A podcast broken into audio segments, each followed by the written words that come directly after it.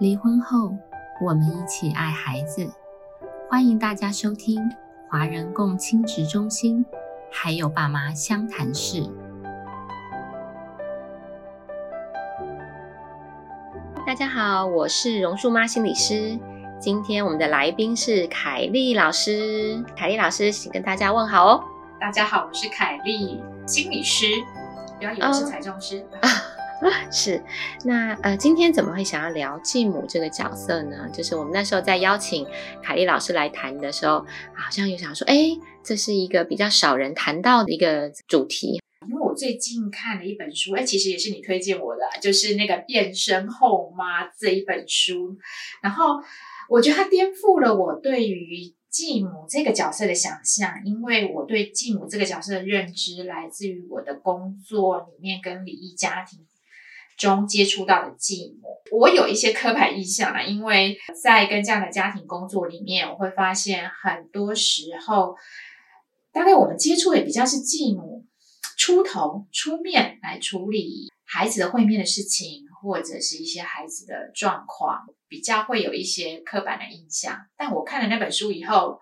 诶，我更理解这样的女性。然后跟一个带着有孩子的男性结婚以后，他要面对的挑战是很多的。的确哈，因为我们工作的对象大部分都是孩子，都是儿童，所以就以孩子的角度来跟这个爸爸娶的阿姨接触的时候，好像的确我们就会有一个我们讲这个，哎，这会不会有世代差异？就我们小时候常念的童话故事，什么白雪公主啊，就是好像继母或者是一个重组家庭，给我们的感觉是比较危险的，或是这个。这个女人是比较未知的或比较陌生的哈，所以呃，在您接触的经验里面是什么呢？我接触的那个离异家庭的继母，我会看到这样的女性，其实她们也很极力要融入这个家庭，照顾这样的孩子。我觉得在会面上，其实我我看到比较特例。他对于他再婚，呃，不是他再婚，就是说他他结婚的这个伴侣跟前妻的互动，特别是子女会面的互动，那很容易觉得是吃味吧，所以他就会对于子女会面的进行，会有一些希望能够在那个频率或者是交付的一个方式，能够减少他的先生跟前妻的一个接触，所以这个是让我觉得，嗯。这就有损及孩子的权益嘛？那就会影响说，哎，我对于这个再婚的这个伴侣，这个女性的一些可能呃刻板印象或比较负面一点的观感。哦，听起来就是我们在接触到这样的那个女性的时候，我们会感觉她是比较没有这么有弹性的，然后是比较有控制跟比较有结构的哈。就是她可能会希望就是呃讲好了什么就是什么，而不要因为。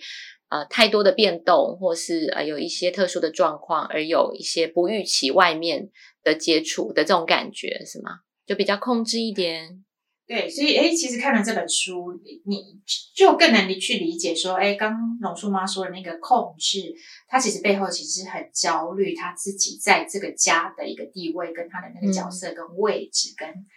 她内在其实进入到这样家庭，她有她的脆弱。呃，他现在的先生要跟前妻一起去参加孩子的可能毕业典礼啊，或者是学校最近圣诞节的活动，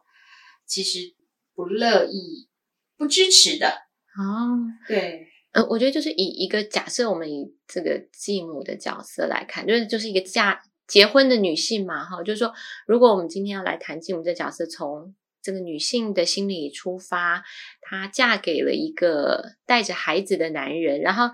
这个孩子不是自己亲生的，然后这个男人必须因为这个孩子跟另外一个女人有一个这么亲密的互动，的确好像如果从这个女性的心理出发，好像的确也是会蛮不安的啊。是，那我们可能就会觉得说，哎。那继母，我们需要给一些更多的一些提醒，支持他的先生能够继续做父母的这一个角色，对。但是他其实内在对于这样的接触会有很多的不安。哎，我真的觉得这是会有很多心理冲突的一件事情，就是呃，我们希望继母担任什么角色呢？哈，但是他又可可能才刚新婚嘛，哈，就是以女性的心理，我刚结婚，我可能期待的是一个两个人的比较浪漫的关系，然后啊，都不要第三者，然后好好的 bonding，就是有一个很好的连接，就是可能会有一个很浪漫的想象，可是却踏入了一个好像事务处理，好像就是家庭事务处理，然后。呃，很复杂的人际关系哈，这跟我们之前想象的婆媳关系又不一样。这是一个更为复杂的男性，就是我的先生跟另外一个女性曾经有一个这么紧密的连结。这个紧密的连结还不是妈妈，而是另外一个亲密关系的女性。我觉得那好像怎么去让她能够支持丈夫去跟前妻。因为孩子有良好的互动，好像是背道而驰的哦，这样子 是，就是说，您嫁给了这个男性，他跟前妻他们因为有了共同的孩子，他们这个连接是断不了的。因为我们的宣导一直说，离婚只是结结束他们呃大人的一个关系，可是亲子关系断不了的。哎，那我们好像就没有站在这个女性的这个立场哈，就是说以她的那个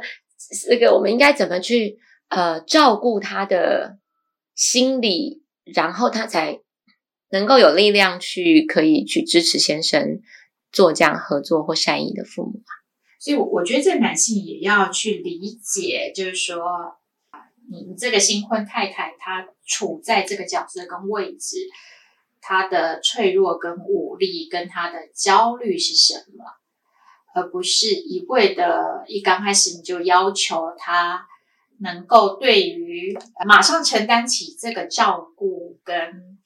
对孩子有很多无限的包容，我觉得在这本书里面看到说，这其实是来自于更大我们整个社会的期待跟迷思。嗯，我觉得女性应该展现母爱、慈爱的一面。嗯，但他说，事实上，对于这些孩子。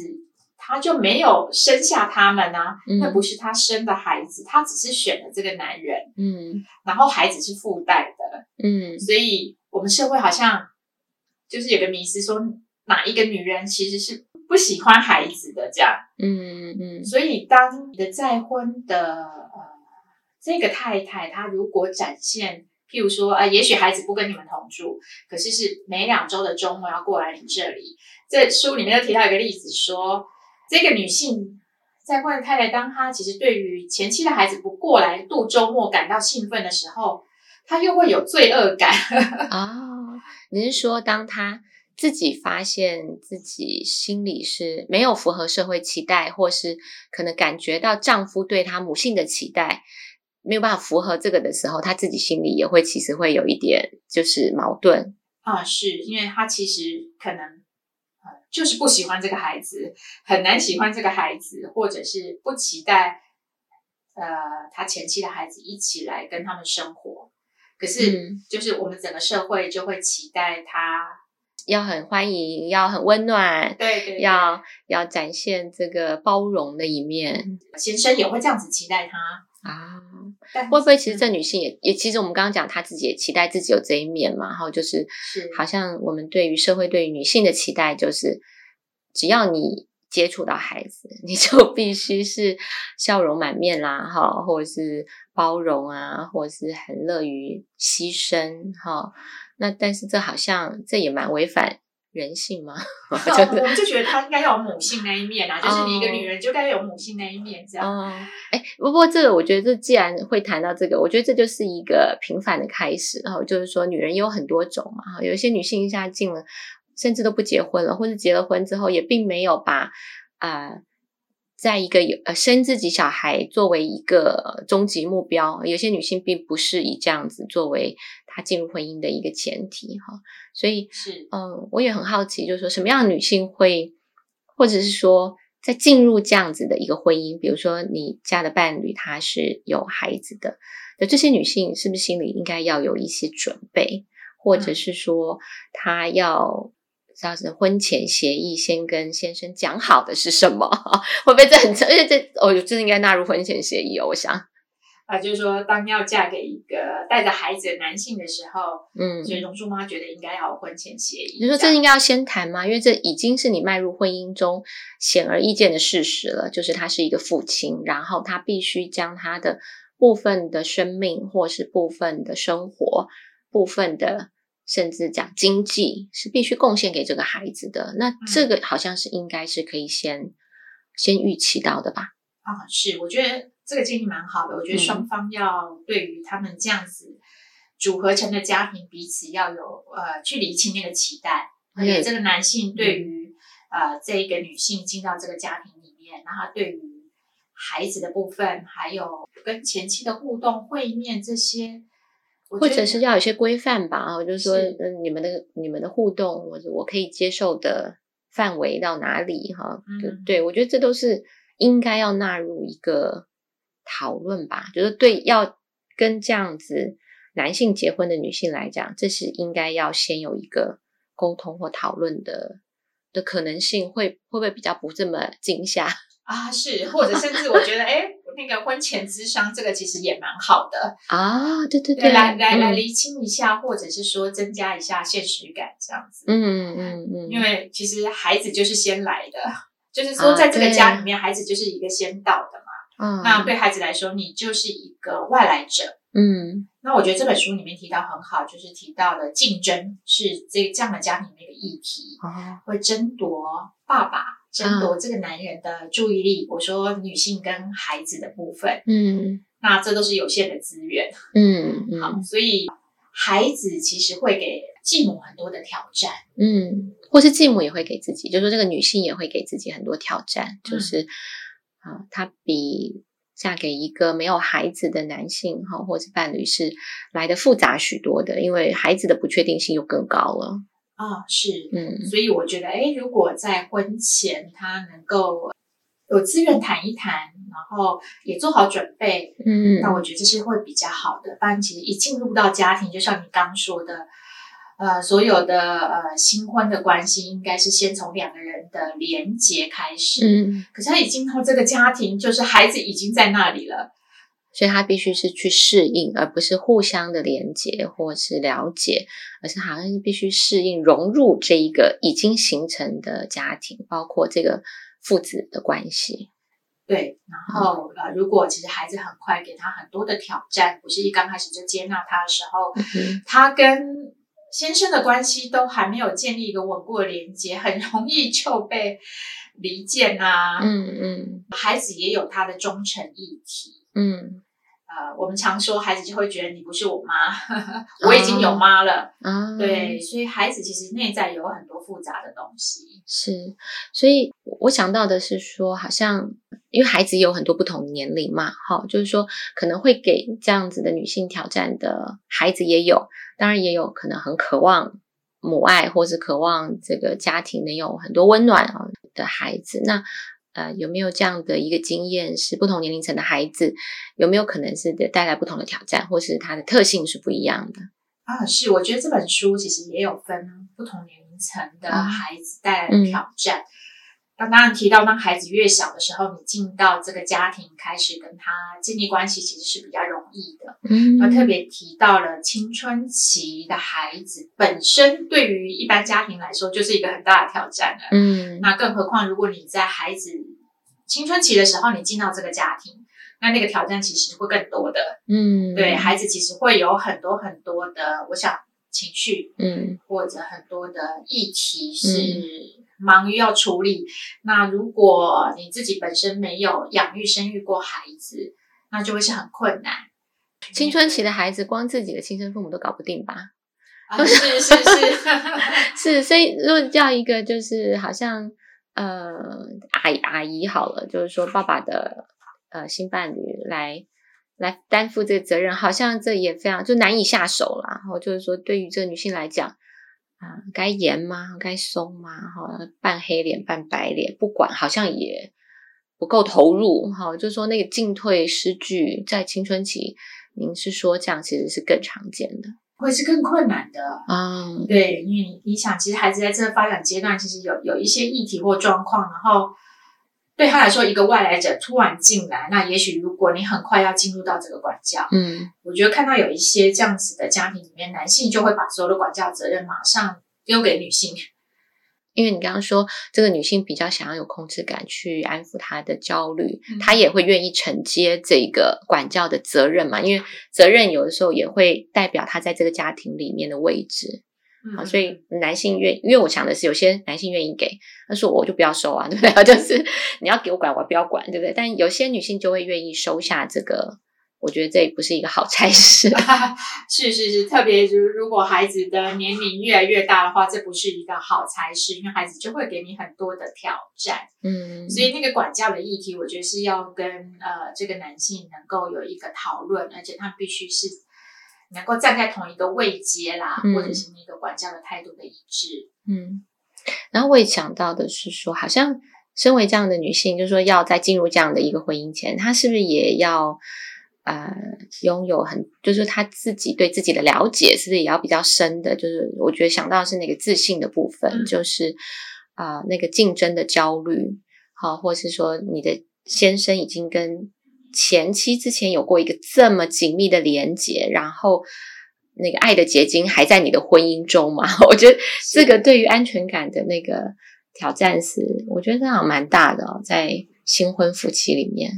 是，然后我我觉得你刚讲这个，我会觉得说，哎，我们还有另外一集可以讲，是说我也碰过很多他进入这样婚姻里面，他有很急于很想赶快拥有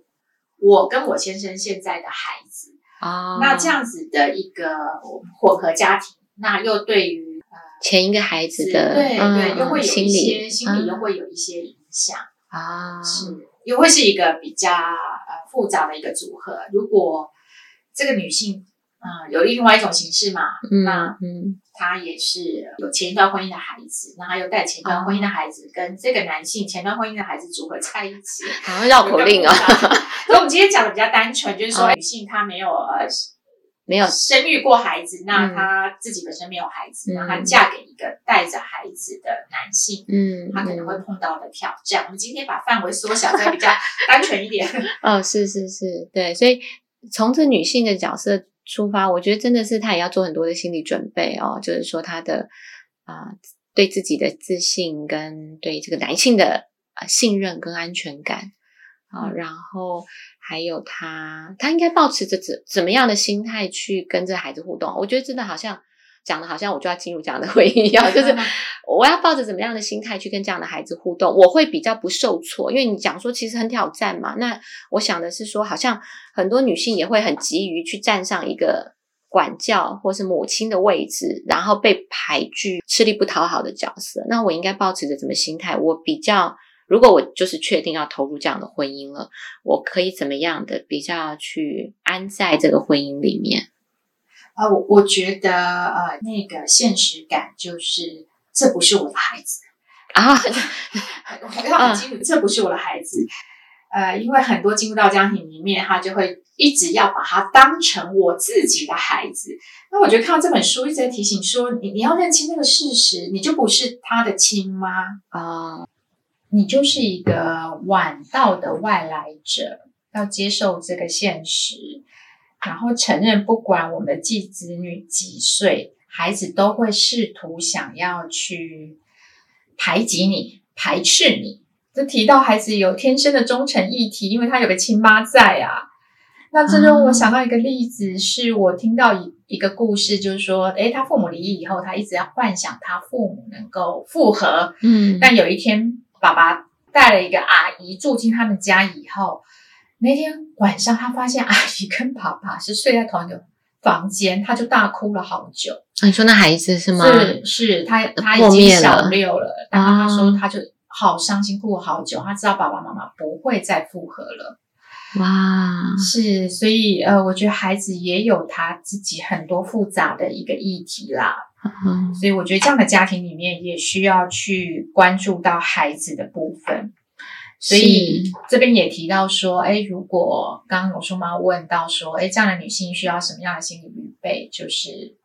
觉得很现实的问题，无视被孩子无视，你可能会被孤立，你做再多，可能孩子也不感激。我觉得先有这个心理预备。所以是不是也不要太努力尝试去呃做自己幻想中这个孩子妈妈应该要有的样子。因为我觉得有些角色是我们自己幻想出来的，或是社会期待给我们的，或是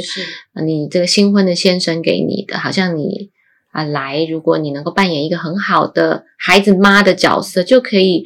啊，可能带给他很多的减轻他的压力，或成为他很好的助力。但其实这件事情本身是非常挫折，孩子也不感激嘛。哈，就说你说，可孩子可能心里也觉得你很好，但如果你试图要占据一个母亲的位置，对孩子来讲，他会不会就是一个威胁？啊，是因为有时候孩子觉得你没有出现的时候，好像。都可以，或者是状况，呃，也许他已经适应了一个呃跟爸爸的一个生活，或者跟呃他亲妈的一个互动模式。那为什么阿姨出现以后，很多东西要改变了？所以他就会觉得这一些都是你造成的，你就是一个破坏我原本生活的人。嗯然，有些大一点的孩子可能会这样想，所以我觉得继母这个角色就是吃力不讨好。所以。是不是孩子离家之后？天哪，我想的也太远了。就是说，